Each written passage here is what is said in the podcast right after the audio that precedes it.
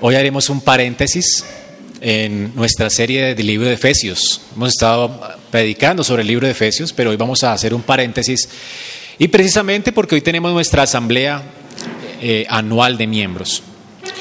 Y bueno, quisiéramos reflexionar en esta mañana acerca de lo que Dios o el llamado que Dios tiene para la iglesia, el llamado de Dios para la iglesia. Así que por eso leímos el texto de Lucas 36, 24 del 36 al 47. Y vamos a respondernos a esta pregunta. ¿Cuál es el llamado de Dios para su iglesia? Antes de leer, antes de exponer nuestro texto, quisiera compartirles una historia de un hombre llamado John Happer. John Happer nació en una familia cristiana el 29 de mayo de 1872. Él conoció a Cristo y entregó su vida a Él cuando tenía 13 años. Y cuando tenía 17 años, Él empezó a predicar el Evangelio. Recibió una capacitación misionera en una iglesia bautista y en 1986 plantó su iglesia. El Señor le llevó a plantar una iglesia conocida ahora como la iglesia Harper Memorial, la cual comenzó con 25 adoradores. Fue en 1906, creo. 25 adoradores, pero ya había crecido hasta 500 miembros cuando él salió 13 años después. Harper, recién nombrado pastor de la iglesia Moody en Chicago, viajó en el Titanic en 1912 con su hija de 6 años. Luego que la nave chocó con un iceberg, la nave empezó a hundirse, eh, puso a su niña en un bote salvavidas y obviamente él se hundió junto con el barco. Y mientras el barco se hundía, él estaba gritando, mujeres, niños, personas que no son salvas, corran, corran a Cristo, corran y los sobrevivientes informaron que él comenzó a testificar a todos los que estaban dispuestos a oír. Y continuó predicando aún hasta que el barco se hundió. Ya cuando estaba el barco hundido y eh, habían naufragado, él eh, se montó en una eh, de, las maderas del barco y en los momentos finales de Harper, antes de morir ahogado, se retrataron cuatro años después Ah, en un, con, un hombre en Hamilton, en una reunión de, de, una iglesia. Este hombre está testificando acerca del el hundimiento del Titanic, fue un sobreviviente del Titanic. Y él dice, esa fatídica noche, encontrándome solo y a la deriva sobre un madero, la corriente acercó a mí al doctor, al señor Harper de Glasgow, quien también se hallaba sobre un trozo de la nave. Y él me preguntó, ¿eres salvo? No, dije, no lo soy. Cree en el Señor Jesucristo y serás salvo, replicó.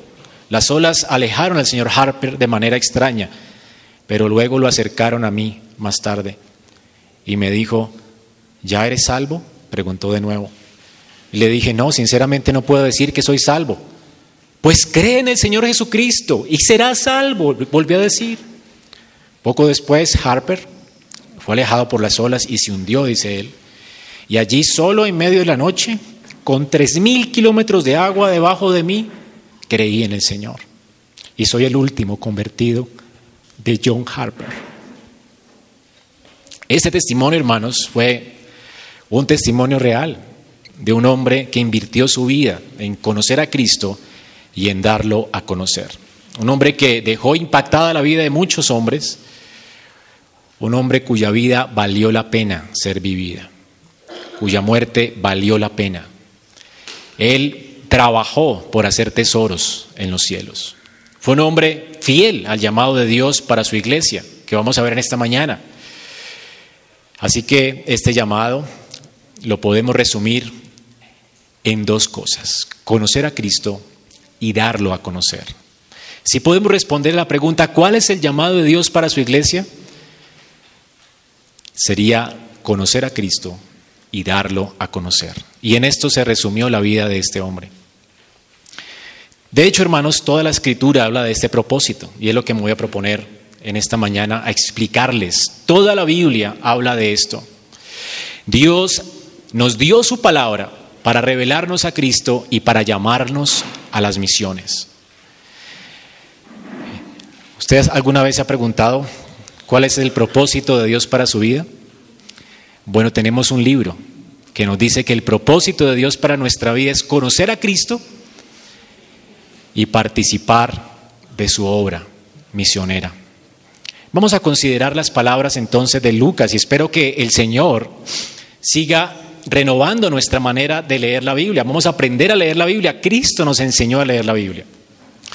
Muchos nos hemos eh, visto leyendo la Biblia creyendo que la escritura tiene tips para la vida.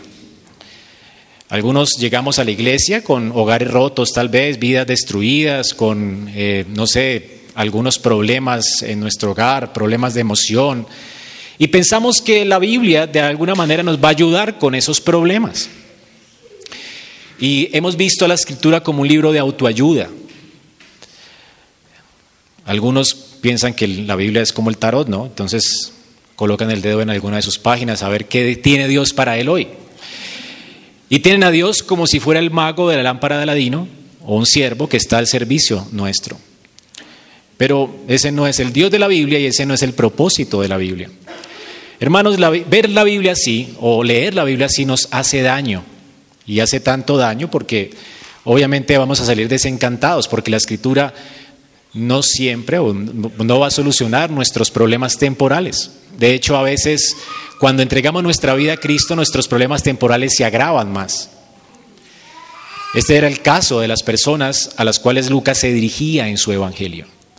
Lucas se dirigió a Teófilo, un hombre principal en el imperio romano, que pronto seguramente iba a sufrir persecución a causa de Nerón que odiaba a los cristianos. Él incendió Roma para matar creyentes, así que Teófilo posiblemente iba a ser un próximo mártir de la iglesia. Pero también escribe a la iglesia de, Roma, o que estaba en Roma, porque Lucas vivió en Roma, y escribe a esta iglesia también, además de a Teófilo, para animarla en medio de sus pruebas. La vida cristiana es difícil. Ser creyente en un mundo que odia a Dios y odia a Cristo implica problemas, persecuciones, muchas veces rompimiento de relaciones, ser expuestos a la burla. Ser creyente es difícil, no nos hace la vida más fácil. Así que la escritura no es un libro de autoayuda para hacernos una vida más fácil. La vida del creyente es una vida de luchas difíciles. La escritura nos dice que a través de muchas tribulaciones es necesario que entremos al reino de los cielos. Así que la escritura está lejos de ser un libro de autoayuda. Eh, Lucas entonces escribe Lucas y Hechos para enseñarle a la iglesia a vivir en este mundo a pesar de las circunstancias de una manera que nuestra vida valga la pena. Hermanos, el imperio romano era poderoso y estaba queriendo aplastar a la iglesia y Lucas le va a decir a la iglesia que a pesar de sus problemas temporales, a pesar de que no van a acabar, de que tal vez se van a agravar, Dios no nos llamó a ser felices en este mundo, sino a conocer a Cristo y a vivir para la gloria de Él en este mundo y a proclamarle a Él. En eso se resume la vida cristiana. Cristo nos llama a conocerle y Cristo nos llama a las misiones. A veces esto implicará lágrimas. La escritura dice que los que siembran con lágrimas van a recoger con regocijo cuando Cristo venga en su gloria. Y como es así de difícil la vida cristiana, por eso Cristo no nos va a mandar a conocerle a Él y a darlo a conocer en nuestras fuerzas. Por eso la promesa del Espíritu de Dios al final de Lucas. Esperen al Espíritu de Dios. Sin el Espíritu de Dios la iglesia no podría ni conocer a Cristo ni darle a conocer. Es por el Espíritu de Dios que somos unidos a Cristo y es por el Espíritu de Dios que entendemos de qué se trata la Escritura y es por el Espíritu de Dios que podemos entender cuál es el propósito de Dios para nuestra vida, para nuestra familia y para la iglesia, darlo a conocer a Él. Y es el Espíritu de Dios quien nos capacita para hacer la tarea. Pablo dice, para estas cosas, ¿quién es suficiente? Bueno, la respuesta obvia es nadie. Es el Espíritu de Dios quien nos capacita. Así que en nuestro texto de Lucas 24, 36, tenemos que Jesús había resucitado de entre los muertos. Jesús sufrió en manos del imperio romano, pero resucitó entre los muertos, venció la muerte, él vino a acabar con el pecado y la muerte. Y le dice a ellos, paz a vosotros. Qué saludo tan increíble, ¿verdad? Dice que mientras aún estaban hablando de estas cosas, Cristo se presentó en medio de ellos, esto sucedió en el aposento alto, y Jesús dice, paz a vosotros. Este no era un saludo simplemente, era una declaración él en la cruz, en su muerte, en su resurrección, había logrado la paz nuestra para con Dios. El gran problema nuestro no es que se solucionen nuestros problemas temporales. Cristo vino, hermanos, a solucionar nuestro problema eterno, nuestra enemistad con Dios. Paz a vosotros. Ya no hay enemistad con Dios, por cuanto Él murió por nuestros pecados. Y Él vivió la vida que nosotros nunca vivimos. Hay paz con Dios. Y si hay paz con Dios, Estaremos con Dios para siempre, nos podemos acercar a Él confiadamente, podemos entender ahora quién es Dios y podemos tener una relación de intimidad con Él. Paz a vosotros. Pero ¿qué sucede aquí en nuestro texto? Pues obviamente no es eh, normal ver que alguien aparezca de repente en una reunión de la nada. No creo que Jesús haya atravesado una pared o algo así, pero sí apareció ahí. Nadie le abrió la puerta, no tocó, apareció. Así como desapareció antes cuando estaba conversando con los discípulos camino a Maús, dice que él partió el pan y desapareció. Ahora aparece en medio de ellos. Bueno, es un cuerpo, pero aparece en medio de ellos. Todos temblaríamos si viéramos algo así, ¿verdad? Los de Camino a Maús estaban contando cómo Cristo se apareció a ellos. Camino a Maús les abrió las escrituras y les explicó lo que significan las escrituras. Y ellos, mientras narraban estas cosas, Jesús se apareció y les dijo paz a vosotros. Ellos no escucharon esta, este saludo por el miedo.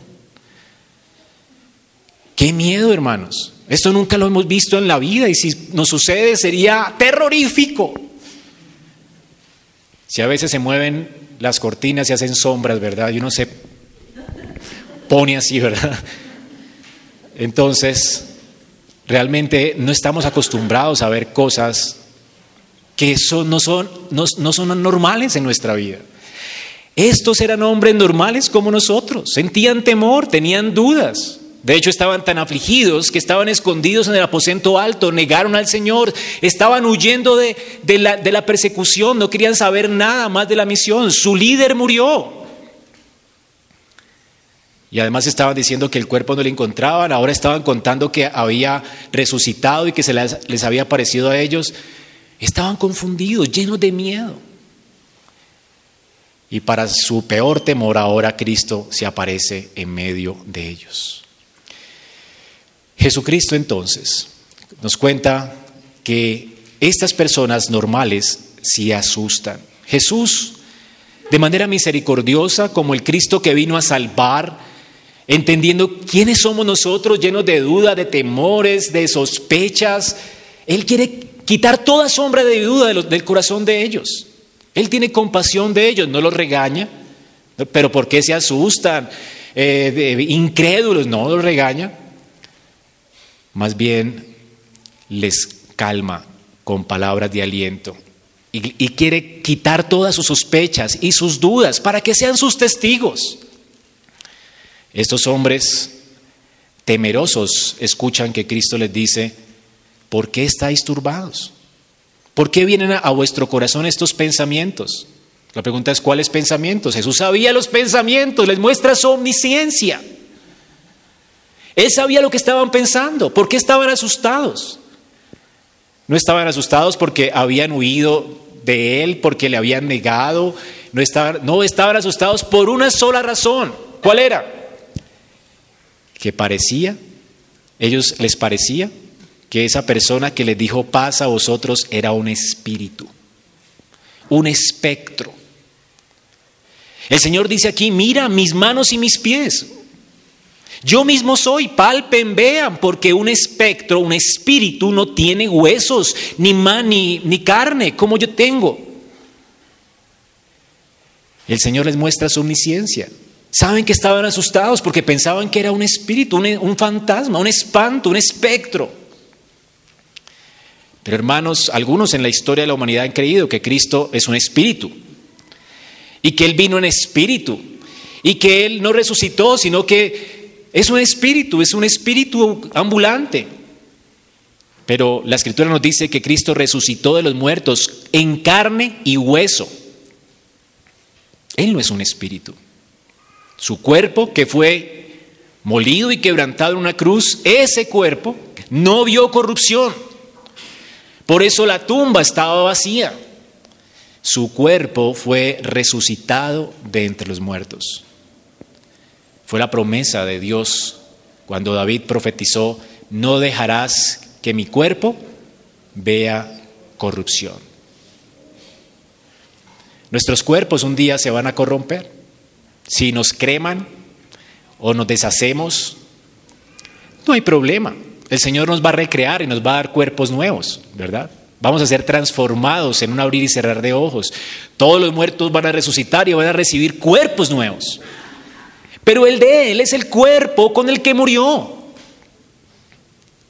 Esto es algo maravilloso. Su cuerpo, la tumba no lo pudo retener, porque Él es el santo de los santos. De hecho, la resurrección de Cristo nos muestra que realmente nuestros pecados fueron justificados, porque Él es Dios hecho hombre. Él es la vida, el que nos dio la vida y le pertenece la vida. Él puso la vida y la volvió a tomar. De manera que ya no haya condenación para el que crea en Él. Así que Él puso la vida y la muerte no podía retenerlo porque Él no pecó. Si fuera un hombre como nosotros, se hubiera quedado muerto y no se hubiera levantado de allí. O sería como Lázaro, ¿no? Que Cristo lo resucitó, pero era un pecador. Lázaro murió también. Que Lázaro no existe, hermanos. No hay hombre que dure más, ¿verdad?, de cierto tiempo. Todos vamos a morir. Nuestros cuerpos se desgastan. Dios un día nos va a dar cuerpos ya que no se desgasten. Es por causa de la caída.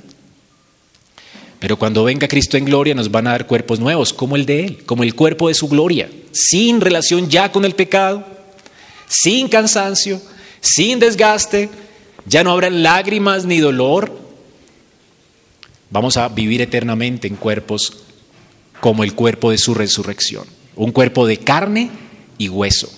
Así que Jesús compasivamente les pide a ellos, además, para mostrarles que realmente Él no era un espectro, porque, bueno, Él les dijo, vean, toquen, palpen, mírenme, observen bien qué soy. Me imagino que lo tocaron, ¿verdad? Y estaban temblando todavía hasta que de repente dice, sí, sí es, y estaban llenos de alegría. Pero aún pensaban en su corazón, pero si, será real, si será un cuerpo de hueso, ¿cómo será ese cuerpo por dentro? No sé, ¿qué sabe qué pensarían, verdad? Ahora estaban gozosos, dice aquí el versículo 41, todavía estaban llenos de gozo, pero no lo, no lo creían y estaban maravillados, todavía estaban medio turbados. Sus pensamientos como que todavía no aterrizaban al hecho de que Cristo, el Cristo que estaba delante de ellos era de carne y hueso. Así que Cristo quiere disipar sus dudas, quitar sus temores. Hermanos, este es nuestro Señor. Él no quiere que temamos. Él quiere alentarnos en medio de nuestras dudas. Él quiere que toda nube de, incredulidad en nuestra vida se disipe. Así que le dice a ellos, ¿tienen algo de comer? ¿Quieren más muestras de que soy de carne y hueso? ¿Tienen algo de comer? Así que le pasaron un pedazo de pescado y algo de miel, un panal de miel, y comió delante de ellos. Comió. No es un espíritu, es de carne y hueso, y comió. Los discípulos, pues, podían saber con certeza de que el Cristo que estaban viendo era el mismo Maestro que murió en una cruz y que resucitó de entre los muertos, sin sombra de dudas. Cristo misericordiosamente quita todos sus temores y todas sus dudas. Del versículo 44 entonces les dijo estas palabras. Estas son las palabras que os hablé estando aún con vosotros. Y noten la palabra necesario. Era necesario. Es decir, no podía dejar de ocurrir esto. Yo ya se los había dicho y se los explico de nuevo. Era necesario esto. ¿Qué cosa era necesario? Que se cumpliera todo lo que está escrito de mí en la ley de Moisés, en los profetas y en los salmos. Él les dijo, era necesario. Jesús les enseñó, además de su cuerpo, les enseñó las cosas que la escritura decían acerca de él. Toda la Biblia hablaba de la necesidad de su sufrimiento, de su resurrección. Toda la escritura habla de él. Era necesario. Lo que me está pasando, lo que están viendo, era necesario. Ahora, hermanos, el Señor les recuerda que Él ya se los había enseñado sobre la necesidad de sus padecimientos y de su resurrección, y como toda la escritura hablaba de estas cosas, de esta necesidad. El Mesías prometido, antes de entrar a la gloria, antes de ser recibido en gloria, él debía primero ser probado y llevar el castigo de los pecados de su pueblo.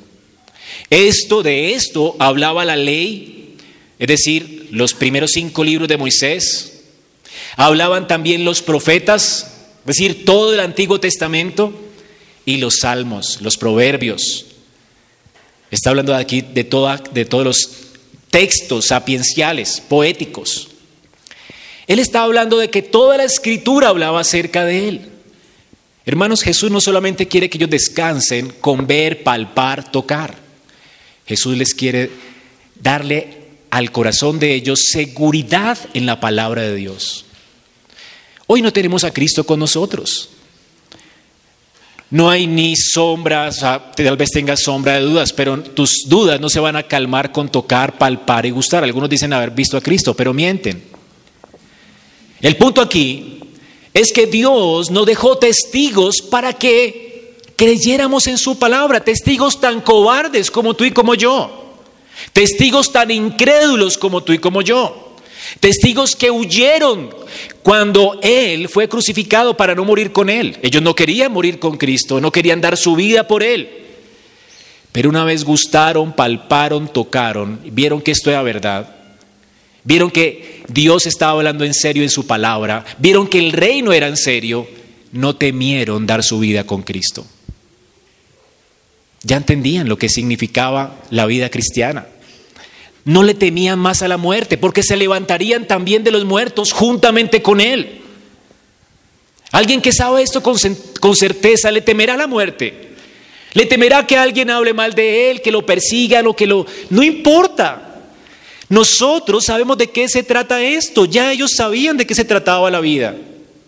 Dios iba a venir a establecer su reino sobre la tierra. No tenían por qué temer. Ahora ellos como testigo, la palabra es mártir, todos, muchos de ellos murieron aserrados, crucificados, igual. Y murieron no como cobardes, sino alabando a Dios. Mientras eran apedreados, alababan a Dios. Mientras estaban siendo crucificados, cantaban salmos como héroes. No murieron como víctimas. Ellos no negaron nunca a su Señor porque ellos sabían que esto era verdad. Y lo que tenemos aquí es el testimonio que Lucas recoge de ellos. De hecho, lo que leemos aquí no está en ningún otro evangelio. Lucas los entrevista a los de Camino de Maús. Lucas entrevista a los discípulos. Tenemos palabras ciertísimas de personas que fueron testigos para que nuestra fe no esté basada en cosas que palpemos o que escuchemos, sino que nuestra fe está cimentada, como dice Primera de Pedro, en la palabra profética más segura. La palabra de Dios. La palabra de Dios es la que da testimonio de Cristo. Es la palabra de Dios la que anticipaba a Cristo. De hecho, hermanos, cuando Moisés escribió la ley, cuando escribió Génesis, él le dio a conocer al pueblo de Israel que el jardín de Edén no era el último lugar donde Dios quería que el hombre estuviera o habitara. El jardín de Edén tenía amenazas, tenía una serpiente amenazante, tenía un árbol que ellos podían tomar, ellos eran mutables, podían caer, es decir, eran fueron creados perfectos pero mutables. Si ellos fallaban, morían. Habían amenazas también. La serpiente estaba en ese jardín. Pero no era el lugar, el último lugar donde Dios quería que el hombre estuviera. El hombre debía pasar la prueba de la tentación, vencer a la serpiente y entonces iban a ser glorificados. La gloria, la gloria, era la idea que Dios tenía en mente para su pueblo, no el jardín. Así es que hermanos, cuando vemos aquí en la escritura, cuando Adán fracasa, uno podría pensar fracasó el plan de Dios. Pero Moisés nos está contando la historia de Adán para contarnos que Dios no fracasa. Que aunque Adán fracasó, venía otro Adán, el segundo Adán del que habla Romanos 5. El segundo Adán que enfrentaría la tentación y vencería a la serpiente. Y además de eso, este segundo Adán, por causa de nuestra rebelión, iba a poner su vida por causa de la rebelión de su pueblo. Este segundo Adán iba a vivir de manera santa, iba a vencer la tentación y por eso Lucas nos muestra cómo Cristo venció la tentación de Satanás y cómo Cristo murió en una cruz por nuestros pecados y se levantó de los muertos para ser el segundo hombre, cabeza federal de una nueva humanidad glorificada. El propósito de Dios se cumplió en Cristo. Por eso Romanos 11 nos dice que todo fue creado por Cristo, por Él, todo es de Él y todo es para Él. El ideal de Dios era darle a Cristo un pueblo. Y era ser de Cristo el campeón de ese pueblo y el salvador de ese pueblo. Dios no falla en sus planes. El Papa Hace unos días lo escuché en un videito, decía que la cruz fue el fracaso de Dios. Es un hereje, de hecho. Qué lástima que venga a nuestro país. Dios no fracasó en la cruz. Cristo venció en la cruz. Es lo que dice Pablo en Romanos. Sorbida fue la muerte en victoria. La cruz no fue el fracaso de Dios, la cruz fue la victoria de Dios. Cristo no fue un mártir, Cristo fue un héroe. Fue en la cruz donde Cristo venció a Satanás. Fue en la cruz donde Cristo dio la vida en rescate por su pueblo como un héroe. Él venció en debilidad. Dios venció en medio de su debilidad. Porque Él es Dios. Hermanos, Dios quiso glorificar a Cristo y la Biblia se trata de esto. Toda la ley de Moisés hablaba acerca de cómo este Mesías vendría, vendría de una virgen en Génesis 3:15. Dios luego escoge a su propio pueblo y le da esperanza para que ponga su fe en este Mesías y le dice a Abraham que nacería de su simiente. En el pacto de Dios con Noé, Dios dice que no va a destruir la tierra de nuevo por agua para que su propósito en Cristo se cumpla, para que el Mesías venga por medio de la simiente de Noé. Luego nos habla de que vendrá por la simiente de Sem.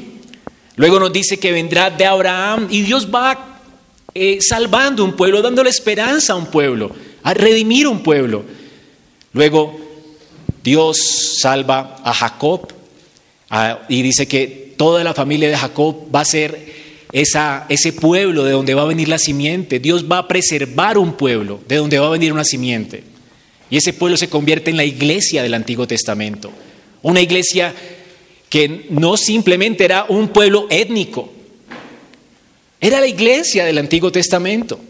Una iglesia que Dios disciplinaba, una iglesia que Dios llamaba para que le adorara a Él. Los incrédulos eran cortados del pueblo. Los creyentes eran admitidos dentro del pueblo.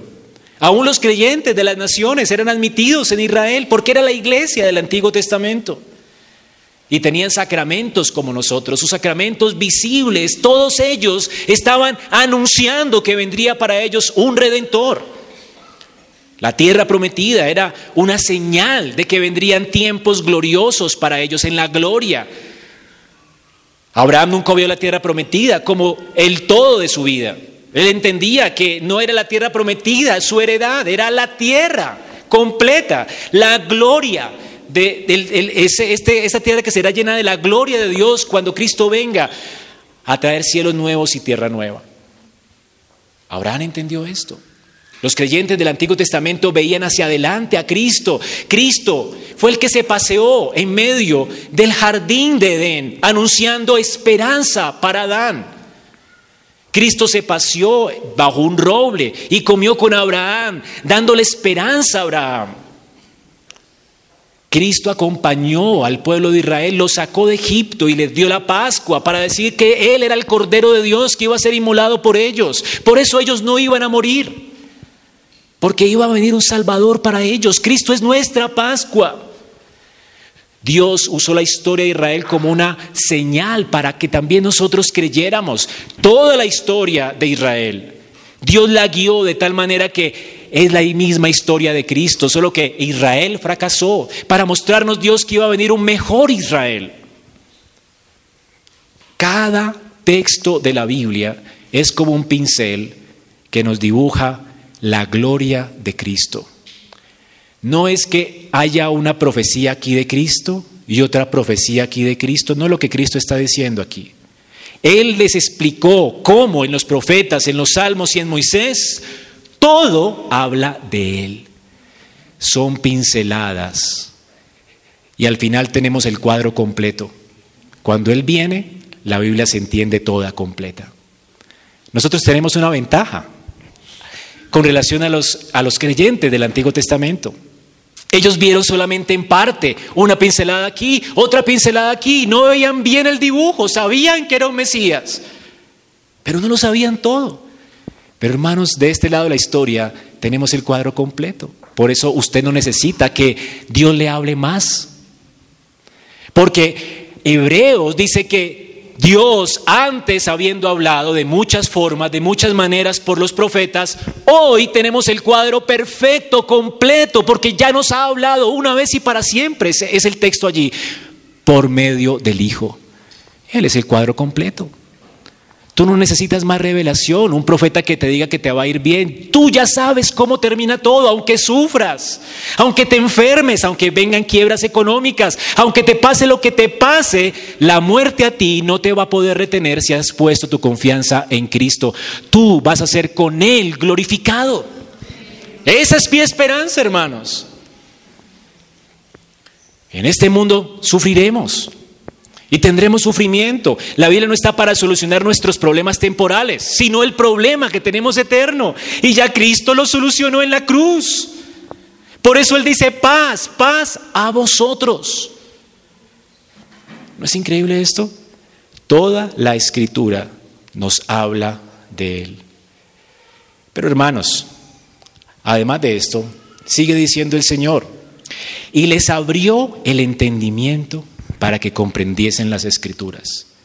La palabra comprensión aquí es que a través de la explicación que Él les da, esa palabra que Él les dice e, era suficiente para abrirles su entendimiento, para que pudieran comprender bien las escrituras. Lo que implica que si tú quieres entender la Biblia, no la podrías entender sin Cristo. Cristo es la llave para la comprensión de la Biblia. Si tú piensas que la Biblia es un libro de moral, te equivocas. La Biblia se trata de Cristo, no de ti. La escritura sin Cristo es un libro de moral. Ve a escuchar un sermón acerca de David, donde no se tenga en cuenta Cristo. No se entiende. David venció un gigante. Vayan y hagan ustedes lo mismo. Venzan su gigante. Sus gigantes. Cinco pasos, cinco piedras para vencer a, nuestros gigantes. De eso no se trata la Biblia, hermanos. David no se trata de un hombre que venció un gigante. La historia de David no, no está puesta en la escritura para decirnos esto. David fue el ungido de Jehová que creyó en Jehová y que enfrentó al gigante, porque él sabía que era el rey de Israel, el ungido de Jehová, y que Dios había hecho promesas de pacto para con su pueblo. David creyó al igual que Josué creyó. Creyó en el Dios poderoso. Y David es una figura, una señal, una pincelada de ese gran cuadro que ¿quién es? Cristo es nuestro héroe, hermanos. Quien venció al gigante no es usted. Dios no nos llama a vencer nuestros gigantes. Cristo. David anunciaba a Cristo y Cristo es el poderoso guerrero que va delante de su pueblo venciendo los gigantes. Nosotros somos el pueblo de Israel cobarde esperando que alguien se apiade de ellos, atemorizados por los gigantes. Pero aparece el héroe de la historia. Es Cristo. David está simplemente allí en la escritura como una historia real de un hombre de fe que vence a un gigante como una pincelada para mostrarnos un cuadro mayor. La escritura nos traza un camino y ese camino nos guía a Cristo. Eso es lo que Cristo está diciendo aquí y nos abre el entendimiento para que tú entiendas que todo habla de Él, los sacrificios hablan de Él, el templo habla de Él, Él es el templo, Él, él es el sacerdocio, Él es el perfecto rey, Él es el juez justo, Él es el guerrero, Él es el que vence por nosotros. Es en Él en quien podemos descansar. Todos los demás en el pasado fracasaron, pero este no fracasa. Hermanos, Jesucristo es el tema de la Biblia. Pero no me quiero quedar allí solamente. No es todo lo que dice el texto. Y les abrió la escritura y dice, así está escrito y así fue necesario que el Cristo padeciese y resucitase al tercer día. Es decir, en la escritura, ¿qué habla la escritura?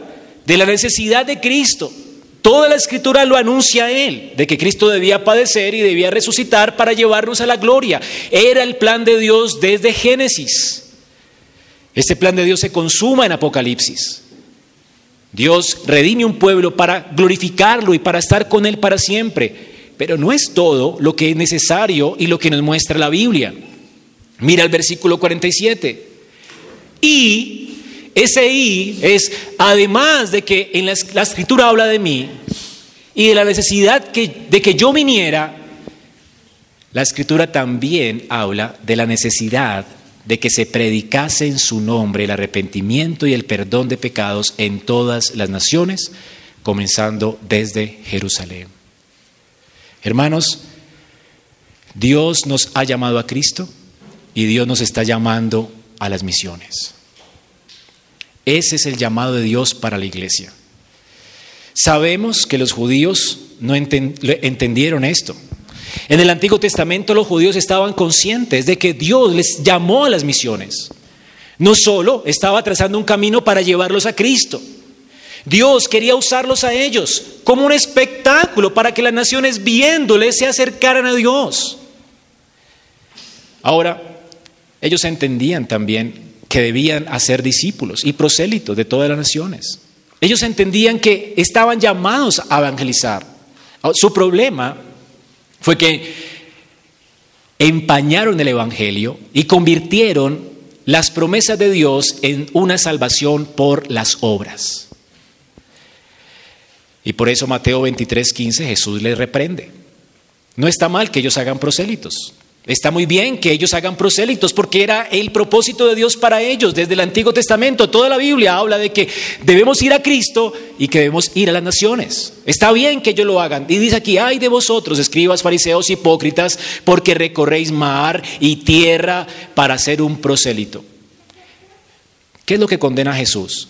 De que una vez este prosélito es hecho, una vez que ellos lo evangelizan, le hacen a él dos veces más hijo del infierno que ellos. Es decir, lo condenan más. ¿Por qué? Porque lo único que le ofrecen a él, a este prosélito nuevo, es, tiene que esforzarse para obedecer la ley de Dios. Tienes que cumplir las fiestas si quieres ser agradable delante de Dios, tienes que guardarla no sé qué, tienes que guardar la Pascua, tienes que guardar la fiesta de tal, tienes que cortarte el pelito así, colocarte unas trencitas así, hacerte, tienes que ser perfecto para alcanzar por lo menos la salvación. Pero esto no, de esto no se trata la Biblia. La escritura anunciaba a Cristo salvación por la fe en Él. Abraham fue justificado por la fe en la promesa. Así que el problema de ellos era que empañaron el Evangelio y lo convirtieron en un Evangelio de obras, que ya no es Evangelio. Hermanos, la gran comisión es el tema esencial de la escritura. El pueblo de Dios siempre fue llamado por Dios a proclamarle entre los pueblos. Desde Génesis, de hecho, la Biblia se trata también de las misiones. ¿Qué es lo que tenemos en Génesis después de la caída? A Dios buscando a Adán y a Eva. Dios buscando. Y un hombre, ¿qué está haciendo el hombre en el jardín? Huyendo. Nosotros corremos de Dios. Es Dios quien nos salva. Es Dios quien nos busca. Y Dios busca a Adán y Eva y les da una promesa para que busquen a su familia. Dios quiere usarnos también. Por eso somos el cuerpo de Cristo, ¿verdad? Porque es a través de la iglesia, que es el cuerpo de Cristo, que Dios está pastoreando a las naciones, trayéndolas a Él. Dios quiere hacernos participantes de su obra. Estamos unidos a Cristo para que también traigamos a las personas, las busquemos. Dios busca a Adán y Eva.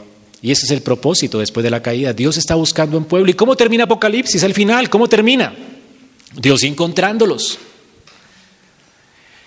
En el jardín Dios está buscando y en Apocalipsis Dios los encuentra. Y hay unas bodas. Y hay una celebración y no hay una silla vacía porque Dios encontró a todos los que Él quiso salvar. Eso no se trata de que alguien quiera o no salvarse. Cristo no dio la vida para dar la oportunidad de que el que quiera se salve. Cristo dio la vida por los que Él quiso salvar.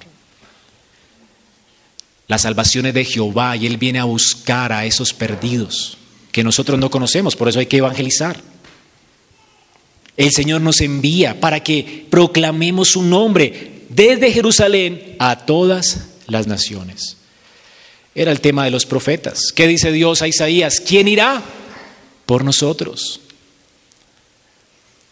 Luego de que Isaías se encuentra con Cristo, Isaías es un hombre pecador como todo el pueblo de Israel. Él se encuentra con Dios y tiembla. Y Dios se acerca a través de Cristo. Cristo le habla a él y pone un carbón encendido del lugar donde él va a ser sacrificado por nosotros. Era el lugar del holocausto. Él iba a presentar una ofrenda delante del altar de Dios en el reino, en el cielo. El, el templo real.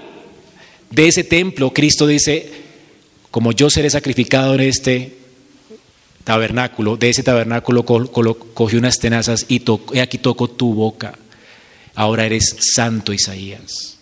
Dios se acerca a él y lo busca. Es un hombre pecador.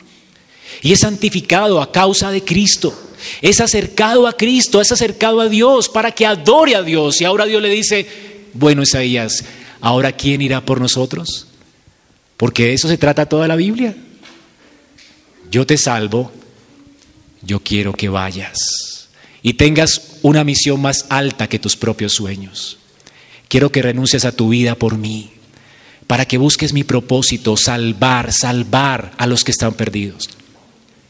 Ese es el propósito de Dios. Hermanos, la ley de Moisés enseñaba esto, que los gentiles creyentes debían ser contados entre el pueblo de Dios. ¿A quién circuncidó Abraham? A sus hijos y a todos los que estaban habitando con él, que también eran gentiles. A sus criados.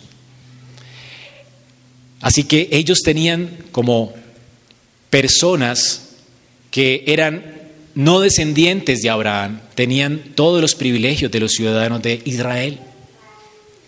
Porque el propósito de Dios siempre fue salvar a las naciones, no a una etnia. Ahora, algunos creen que Israel era una etnia descendiente de Abraham, pero la escritura Ve a Israel como la iglesia, como la comunidad pactual que recibe un libro pactual y que escucha un nombre pactual, Yahweh, y que recibe promesas pactuales. acerca de un Mesías, de Cristo. Israel no es una etnia. Israel es el pueblo de Dios, la iglesia de Dios del Antiguo Testamento. Y todo el que quería servir al Dios de Israel tenía que circuncidarse, participar de las fiestas y era contado con ellos como un judío. Dios no solo quería salvar una etnia, el propósito de Dios desde la ley de Moisés, desde la ley, desde la Torá, era salvar a las naciones de la tierra. De hecho, hermanos, el templo, el templo de Israel, que Dios le dio a través de un diseño, ¿verdad? Fue Dios quien lo diseñó y le dio a Moisés para que construyera. Ese tabernáculo, ese templo, tenía además de un patio para las mujeres, y un patio para los hombres, tenía un patio para los gentiles. Y adivinen qué. El lugar más grande de ese templo no era el lugar de, los, de las mujeres de Israel ni de los hombres de Israel. El patio más grande para la adoración pública era el patio de los gentiles. Y se van a asombrar. No sé cuántos estadios hará 52 mil metros cuadrados. Si calculamos 50 mil personas caben en nuestro estadio. Y para que quepan 300 mil, ¿cuántos estadios necesitaríamos? ¿Seis estadios? Seis estadios. Coloquen el estadio de Bogotá seis estadios, aunque estaban ahí amontonados, ¿no? O sea que era más amplio, porque no estaban en gradas. Entonces, calculen seis estadios como estos. Así de ese tamaño era el lugar de los gentiles en el templo de Israel. ¿Qué quería decir? Que los judíos iban a adorar y ese espacio de los gentiles era grandísimo, tenían que atravesarlo, era grande, había que caminar demasiado para llegar a su patio. Y a veces ese patio no estaba tan lleno, ¿verdad? Tan desolado. Así que en el tiempo de Jesús dijeron, ¿cómo, usamos, cómo aprovechamos mejor este espacio? Porque eran incrédulos. Ellos lo creían, que Dios estaba llamando a las naciones de la tierra para adorar allí con ellos. Entonces, ¿qué nos inventamos? Inventémonos un negocio, vendámosle aquí a la gente las palomas. Hagamos el cambio de dinero aquí, coloquemos mesas de cambistas para que la gente no tenga que ir a cambiar dinero en otro lugar. Así tenemos todo el negocio montado en el templo. Hicieron del patio de los gentiles, que era muy grande, un negocio. Y los gentiles venían a adorar, ¿verdad? Y era difícil adorar allí a causa de la algarabía, de los bramidos, de los, de los eh, animalitos. Y de a mil, a mil, a mil, cambio a mil. No podían adorar, era difícil. Entonces ellos ocuparon, hicieron de este un, lugar, un negocio lucrativo. No creyeron. A veces somos así nosotros, ¿verdad? Incrédulos. Los salmos también. El Señor dice que por los salmos, los profetas y la ley, toda ella, toda la Biblia habla de las misiones y en los salmos también. Ustedes pueden creer, hermanos, que los salmos tienen 175 referencias a al deber que tiene el pueblo de Dios de proclamar el nombre de Dios entre las naciones. 175 veces. ¿Y cuántos salmos hay? 150. ¿No será importante para Dios que vayamos a las naciones? Uno siempre dice, no, es que eh, los salmos hablan de Cristo y adorar a Dios, qué lindo que lo adoremos entre nosotros, qué lindo. Pero ¿sabe qué, qué quería Dios en cada culto? Porque el salmo es el himnario de la iglesia. De hecho, deberíamos cantar más salmos en la iglesia. Y es el patrón para nuestros himnos. Pero a veces nuestros himnos están tan centrados en un solo aspecto del que habla la Biblia, porque la, la, salmodia de David, lo que cantaba el pueblo de Israel, no solamente mostraba a Cristo, no solamente elevaba los ojos del pueblo hacia Dios, sino que los despachaba con una, un llamado a las naciones. ¿Quieren ver una muestra? Dos muestricas nomás. Salmo 67, Dios tenga misericordia de nosotros y nos bendiga y haga resplandecer su rostro sobre nosotros. ¿Para qué? ¿Para qué Dios nos tiene que salvar? para que en la tierra sea conocido su camino y en todas las naciones sea conocida su salvación. Te alaben los pueblos, oh Dios, todos los pueblos te alaben. Alégrense y gócense las naciones, porque juzgarás a los pueblos con equidad y pastorarás las naciones de la tierra. Te alaben los pueblos, oh Dios, todos los pueblos te alaben. Mientras cantaba esto Israel debía incomodarse. Tengo que traer a alguien conmigo a adorar aquí al templo. Tenemos que hacer espacio para más gente, más templos para más gente. Pero como estamos tan centrados en, en nuestros propios intereses y nosotros mismos, tal vez nos pase que convirtamos la iglesia en un negocio. Ese es el propósito de Dios para la iglesia. Deberíamos cantar salmos como estos, como el Salmo 100. ¿Saben qué dice Salmo 100? Cantad alegres a Dios, habitantes de toda la tierra. Servid a Jehová con alegría, venid ante su presencia con gozo, reconoced que Jehová es Dios. Hay que proclamar entre las naciones que Él es el único Dios. Él nos hizo y no nosotros a nosotros mismos. Pueblos suyos somos y ovejas de su prado. Entrad por sus puertas con acción de gracias, por sus atrios con alabanza, porque Jehová es bueno y para siempre su misericordia. Debemos cantar salmos como el Salmo 96. Cantad a Jehová cántico nuevo. Es un llamado, canten a Jehová pueblo, cantad a Jehová toda la tierra, toda la tierra. Y le dice a la iglesia, anunciad de día en día su salvación. Uno de los propósitos de los himnos es exhortar a mi hermano. Y le estoy diciendo a mi hermano, hermano, cante y anuncie. Adore y anuncie. Hermano, nuestros himnos necesitamos recordarlos, somos lentos. Y por eso toda la Biblia habla de Cristo y toda la Biblia habla de las misiones. Es lo que Jesús nos está diciendo. Era necesario, en toda la Biblia habla de esto, era necesario que yo padeciese y resucitase y que se predicase el Evangelio a todas las naciones. Toda la Biblia habla de esto. Todo el Antiguo Testamento nos recuerda que Jehová es Dios, que los dioses de los pueblos son solamente ídolos, vanos. Toda la Biblia habla de esto. Y nos dice que el único Dios verdadero es Cristo. Para un mundo tan relativo, la escritura es increíble, porque nuestra Biblia dice que la única manera en que la gente se puede salvar es a través de Cristo. Si tú fueras consciente del infierno, estarías preocupado por tu vecino y por tu esposa o esposo o hijo. Porque si el, infierno es real, ese será el destino eterno de los que no creen en Cristo. Porque Cristo ha dicho, yo soy el camino, la verdad y la vida. No hay otro que nos pueda conducir a la salvación. Solamente en Cristo se hizo justicia, solamente en Él hay esperanza.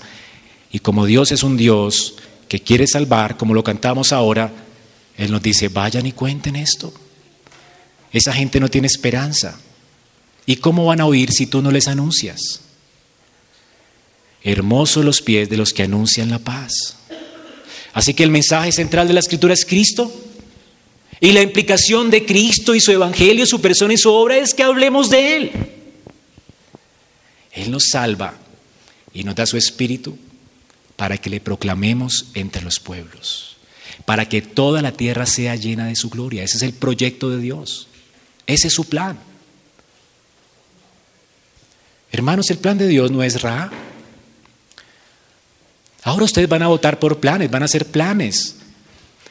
Entiendan que la iglesia no es un negocio. Ese es un trabajo espiritual donde se requiere fe, donde se requiere tomar decisiones no según la plata, sino según la fe. Nuestro Dios es Él, no el dinero. Necesitamos entenderlo.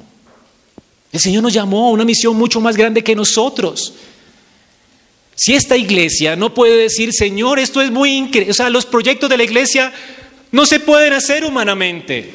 Y si los proyectos de la iglesia no nos llevan a humillarnos y a clamar por ellos, entonces no son espirituales. Son proyectos carnales que tú puedes hacer en la carne. ¿Entienden? Hermanos, el proyecto de Dios es increíble. Es increíble. Y no depende de la plata. Hemos sido testigos de esto aquí, ¿verdad? Así que el propósito central de nuestra vida es conocer a Cristo y darle a conocer a Él. Pablo fue un hombre restaurado, regenerado por Dios. Su corazón fue un corazón nuevo. Él antes no entendía la Torá, era un estudioso, un erudito de la Biblia. Pero cuando Cristo se le apareció, lo entendió todo. De hecho, él entendió que la Biblia se trata de Cristo y por eso en Efesios ora para que la iglesia entienda quién es Cristo. Ya lo hemos estudiado en Efesios 3:14. Señor, yo oro y doblo mis rodillas para que en los corazones de mis hermanos Cristo pueda ser revelado, para que le conozcan. Pablo doblaba sus rodillas por esto. Él entendía que la misión de la iglesia, que la misión de él era que los hombres conocieran a Cristo, acercarlos a Cristo. Pero Pablo entendía que no había nada más gratificante para la vida que vivir para la gloria de Dios. Pablo entendía que toda la Biblia hablaba de Cristo y que toda la Biblia se resumía en conocer a Cristo. De hecho, él dice que todo lo tiene por basura, por conocer. Estoy seguro que usted lo ha leído, ¿verdad? Él tenía todo por basura con tal de conocer a Cristo. O sea que él estimaba todo como pérdida por el conocimiento de Cristo. Él entendió de qué se trataba la vida. Él entendió de lo que se trataba aquello que había estudiado toda su vida, la Torá. No se trataba de cumplir reglas, reglamentos y leyes. Se trataba de adorar a Cristo y al único Dios verdadero por medio de Él. La Biblia se trata de Cristo, dice Pablo. Por eso yo he perdido todo y lo tengo por basura por conocer a mi Señor. Yo quiero servirlo a Él, adorarlo a Él, vivir para Él, perder toda mi vida por Él. Pero también Pablo entendió que en la ley, los profetas y los salmos, todas las escrituras también hablaban no solo de Cristo, sino de las misiones. ¿Ustedes han leído el libro de Romanos? Bueno, espero que sí. Siempre se los dejo de tarea a los primeros creyentes, ¿verdad? Si usted ha leído el libro de Romanos, es el libro más profundo de la Biblia. ¿Saben para qué lo escribió Pablo? El propósito por el cual Pablo escribió Romanos, ¿cuál le fue? Bueno, decirle a la iglesia de Romanos y hablarles acerca del Evangelio, evangelizarlos, ¿verdad? No. Al final, en el capítulo 15 de Romanos, Pablo dice que ellos ya lo sabían todo. Vamos a leer Romanos 15 para terminar. El apóstol Pablo dice en la carta de los Romanos, en el capítulo 15, versículo 14, estas palabras. Estoy seguro de vosotros, hermanos míos, de que vosotros mismos estáis llenos de toda bondad, llenos de todo conocimiento, y de tal manera que podéis amonestaros unos a otros. Es decir, ¿ellos necesitaban la carta de Pablo? ¿Qué dice? ¿Estoy seguro de qué? De que todo lo que les acabo de escribir ustedes lo conocen. ¿Entienden? Estoy seguro, ustedes se pueden amonestar, ustedes pueden predicar, ustedes conocen el Evangelio, hermanos. Ahora mire lo que dice. Mas os he escrito, o sea, Pablo dice que no les escribí para informarles de algo, sino que les estoy escribiendo, les estoy escribiendo para que hagan algo al respecto. ¿Y qué es lo que Pablo quiere que haga la iglesia de Romanos? Él no les va a informar acerca de lo que Cristo hizo. Romanos no se trata de indicativos, mire lo que Dios ha hecho por ustedes, no. Todo ese tratado de teología glorioso tiene un solo propósito. Cómo Dios salva a la gente solamente a través de Cristo. Judíos y gentiles solamente son salvos a través de Cristo. ¿Qué implicaciones tiene esto para la vida nuestra, para la iglesia, para, Roma, para la iglesia de Romanos? Pablo dice, yo les, les escribí esto, hermanos, en parte con atrevimiento, con atrevimiento, sabiendo que ustedes conocen todo, para hacerles recordar lo que Dios ha hecho salvando judíos y gentiles, por la gracia de Dios que me es dada, para ser ministro de Jesucristo. Dios me llamó a mí a ser ministro de Jesucristo a los gentiles, ministrando el Evangelio de Dios, para que los gentiles sean ofrenda agradable y santificada a Dios por el Espíritu Santo. Cada vez que yo gano un gentil, iglesia de romanos, Dios se alegra y es olor grato a Él. Mire lo que Pablo está diciendo.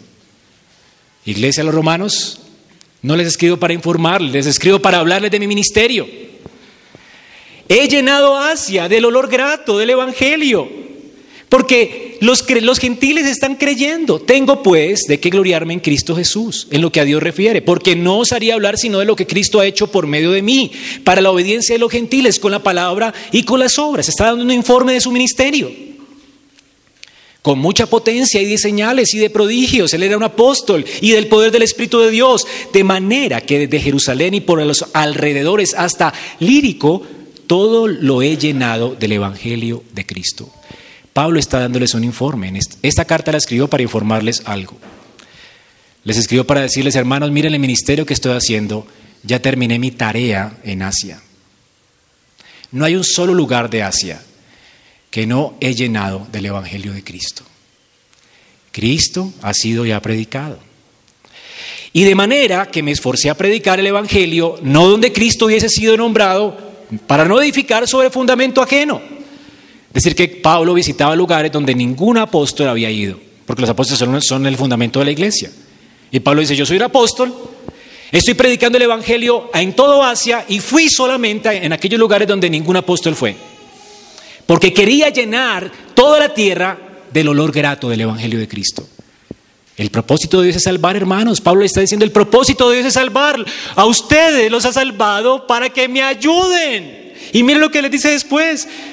Sino que está escrito, aquellos a quien nunca les fue anunciado acerca de Él, vean, y los que nunca han oído de Él, entiendan. Por esta causa me he visto impedido ir muchas veces a vosotros, porque he estado trabajando, hermanos, no los he visitado porque no me queda tiempo. Ahora sí, pero ahora, no teniendo más campo, ya tengo tiempo, y deseando desde hace muchos años ir a ustedes, pues voy a ir a visitarlos.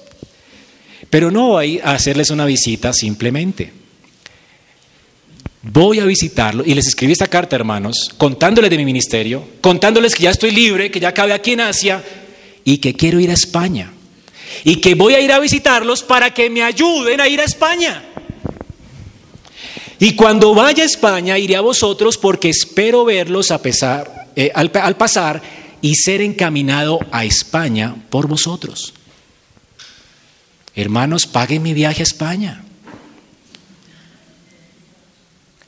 ¿Entienden la carta de Romanos? Ahora, Pablo no era un hombre que quería llenar sus bolsillos de plata pidiendo dinero. Pablo les está diciendo, hermanos, he llenado todo Asia. Yo no soy un vago ni un desocupado. Todo me lo he gastado anunciando a Cristo. Mi vida. De hecho, oren por mí porque me están persiguiendo. He perdido mi vida por amor a las misiones. Ahora quiero ir a España. Hermanos, ayúdenme, por favor. Ayúdenme. El Evangelio tiene que ser predicado en España. Algunos entienden que Pablo logró ir a España y que los romanos lo encaminaron allá. No se escribió en la historia, es posible. Es lo que importa, hermanos, es que Pablo entendía. Ahora, Pablo no dice, hermanos, es que yo voy a ir a España porque Dios me mostró en visión que hay que ir a España. Porque hay gente mística, ¿verdad? Y en su misticismo dicen, no, es que Dios todavía no me ha mostrado que tengo que compartirle a Él. Dios no me ha mostrado que tenemos que ir a Zapulles y a Pasto, no, todavía como que tenemos que entender cuál es la voluntad de Dios. Hermano, la voluntad de Dios ya está escrita. Por eso Pablo justifica al ir a España no porque tuvo una visión, sino porque la ley, los profetas y los salmos lo dicen. Y miren lo que escribe en el capítulo 15, versículo 7 y 9, perdón. Para que los gentiles glorifiquen a Dios por la misericordia de Dios, como está escrito. Por tanto, yo te confesaré entre los gentiles. Yo te confesaré entre los gentiles. Dice, les digo que Cristo se hizo servidor de los judíos para demostrar su fidelidad. Por eso te alabaré entre las naciones y cantaré salmos a tu nombre. Está nombrando el Salmo 18. Entre, en otros pasajes dice, dice Pablo, alegres en las naciones con el pueblo de Dios. Deuteronomio 32, la ley. Y los salmos, alaben al Señor las naciones todas, pueblos todos, canten alabanza. Los salmos, la ley y los profetas nos están llamando, hermanos, a las misiones. Ayúdenme. No es que tuve una visión. No es que escuche una voz diciendo, Pablo, ve a España. No, hermanos, tengo un ardiente deseo de llenar este mundo con el olor de Cristo. Porque Dios lo dijo en la ley, los profetas y los salmos. Nuestra fe no descansa en visiones y sueños y sentires, sino en afirmar nuestro corazón con el propósito de ir a las misiones. Esto implica que nuestro bolsillo se va a ver afectado de toda la iglesia para apoyar misioneros, para sostener pastores, para abrir más campos. Los campos están blancos y Dios nos está llamando, hermanos. Es hora de levantarnos del sueño. Esta vida no se trata de ti, se trata de Dios. Hay un proyecto más grande que tu propio proyecto. Hay una empresa más grande que tu negocio. Hay un sueño mayor, más grande y más glorioso que tu sueño de tener un carrito, una casita y un mejor vestido. Hay un sueño más glorioso, hermanos, imposible de alcanzar. Y por eso se nos prometió el Espíritu para que lo logremos. Ese sueño se llama que la tierra sea llena de la gloria de Dios por causa del Evangelio. Hermanos, que todo lo que hagamos como iglesia se trate de esto. ¿No hemos leído en Efesios de qué se trata tu matrimonio? ¿Por qué es que nos casamos en pacto? ¿Por qué es que mi esposa se somete a mí? ¿Y por qué es que yo quiero liderarla a ella? ¿No es para mostrar a Cristo? ¿Y su amor por la iglesia? ¿Y cómo la iglesia debe lucir en su honor y servicio a Cristo? Nuestro matrimonio debe ser un matrimonio evangelístico. ¿Por qué es que los hijos tienen que obedecer en la casa? ¿No es para mostrar cómo los hombres tienen que obedecer al, Padre de los cielos? Nuestra familia es un modelo evangelístico. La gente quiere vernos, hermanos. Dios quiere que, perdón, que la gente nos vea y glorifiquen a Dios, ya sea para su condenación o para su salvación. Pero tenemos que ser distintos al mundo. Dios nos apartó para Él, para que le glorifiquemos, para que la tierra sea llena de su gloria. Mata tu sueño, Destruye tus intereses personales. Involúcrate, hermano, conociendo a Cristo. Involúcrate en el sueño de Dios. Y pide la llenura del Espíritu Santo para morir a tu orgullo, a tu egocentrismo. Y pidámosle como iglesia a Dios que nos dé la gracia de poder hacer lo que Él nos ha llamado. Conocer a Cristo e ir a las naciones. Vamos a ponernos de pie y a orar.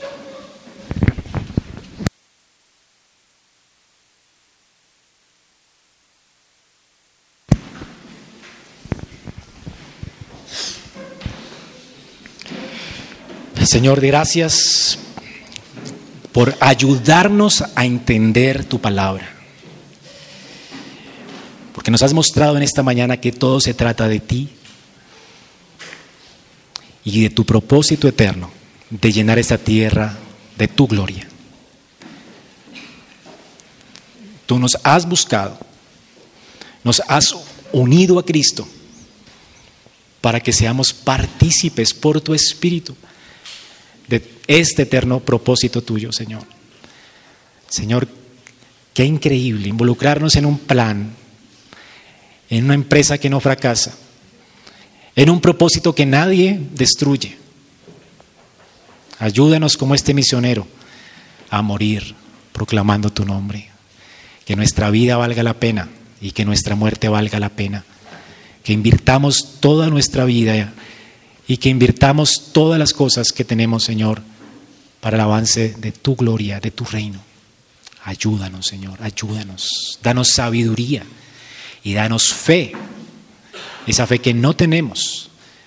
Por tu Espíritu te lo pedimos, Señor, de manera que tu nombre sea glorificado en esta nación, entre los pueblos de esta nación, y que aún muchos más y muchas más naciones puedan ser afectadas por el olor grato de tu Evangelio. Ayúdanos, Padre, te lo pedimos en Cristo. Amén.